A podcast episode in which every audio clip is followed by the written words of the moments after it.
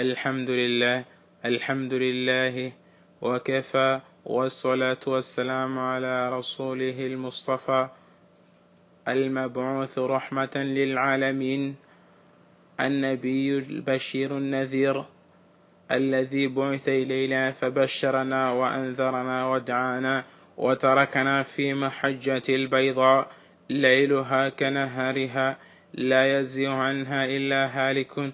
صلى الله عليه وعلى آله وصحبه أما بعد Prezados irmãos muçulmanos, Muhammad bin Abdullah, nosso querido profeta, nosso querido mensageiro, vive em Meca juntamente com sua esposa Khadija.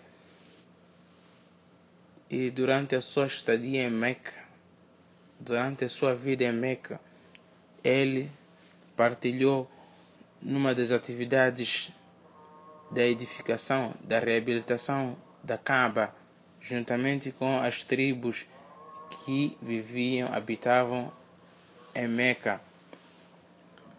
Conta-se no livro de Al-Bayhaqi que Allah subhanahu wa ta'ala quando orientou quando instituiu a Nabiullah Ibrahim a edificar a casa de Allah subhanahu wa ta'ala Ibrahim teve uma uma orientação teve uma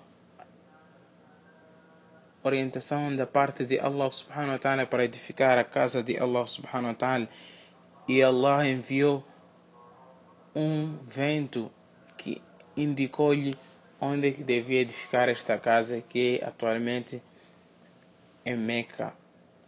Prezados irmãos muçulmanos, Ibrahim juntamente com seu filho edificaram a casa de Allah subhanahu wa ta'ala onde havia os alicerces deixados por Nabiullah Adam.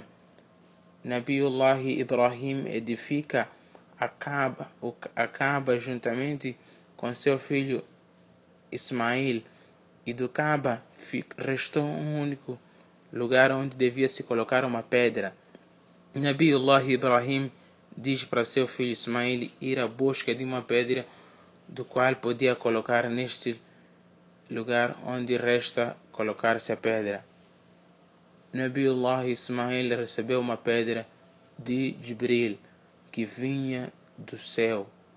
Esta pedra que é o Hajar al-Aswad atualmente. Esta pedra, segundo alguns teorias, dizem que era mais branca que o leite. Hajar al-Aswad escureceu-se devido aos pecados dos seres humanos, assim contam alguns historiadores, Allahu Ta'ala Alam. Prezados irmãos, mas durante este tempo, desde que edificou-se a casa de Allah, acaba, houve momentos em que precisou reabilitar-se, como por exemplo, houve algumas vezes onde houve cheias, por onde destruía-se alguma parte desta casa, como por exemplo no tempo da Kabila al-Amalika, a Kaaba tinha se destruído uma parte dela e eles reabilitaram, como também uma segunda vez também a Kabila de Jorham tinha reabilitado. E a terceira vez que precisou reabilitar-se o Kaaba, por onde tinha ocorrido umas cheias que deixaram uma das partes do Kaaba destruída, eles precisaram reabilitar. E essa fase o profeta Muhammad sallallahu alaihi wasallam estava vivo antes de, de ser revelado. Na altura ele tinha 35 anos, prezados irmãos. Mas quando os Quraishitas quisessem reabilitar a casa por cima da Kaaba, havia um, uma serpente, uma cobra, do qual quem quisesse chegar lá, sempre ele criava o medo e eles ficaram com medo até que juntaram-se e pediram a Allah subhanahu wa ta'ala que veio um pássaro e pegou com as suas unhas, com as suas garras a este a, este, a esta serpente e tirou-lhe por cima da cama, deixando na zona de Al-Ajiyad, que é uma zona montanhosa em Meca. Prezados irmãos, os crochitas reabilitam a casa e depois de terminarem com a reabilitação, prezados irmãos, ficou esta pedra Hajar al-Aswad para colocá-lo. E eles disseram, não, nós necessitamos que uma única pessoa só saia para colocar esta pedra. سوف يحكم فينا أول أول رجل يخرج مع هذه مع هذه السكة amanhã a primeira pessoa que entrar por aqui, por, por este, que vier por esta rua é quem irá decidir quem irá colocar a pedra, levar a pedra para colocar no seu lugar. O primeiro homem que apareceu daquela rua na manhã seguinte foi Muhammad. Disseram: Laqad amin.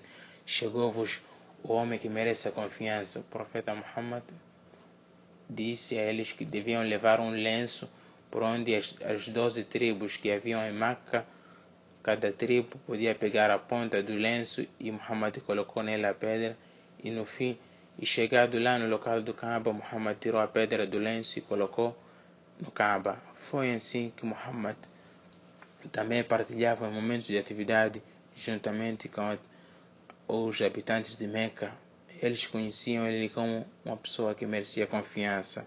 Muhammad ibn Abdullah.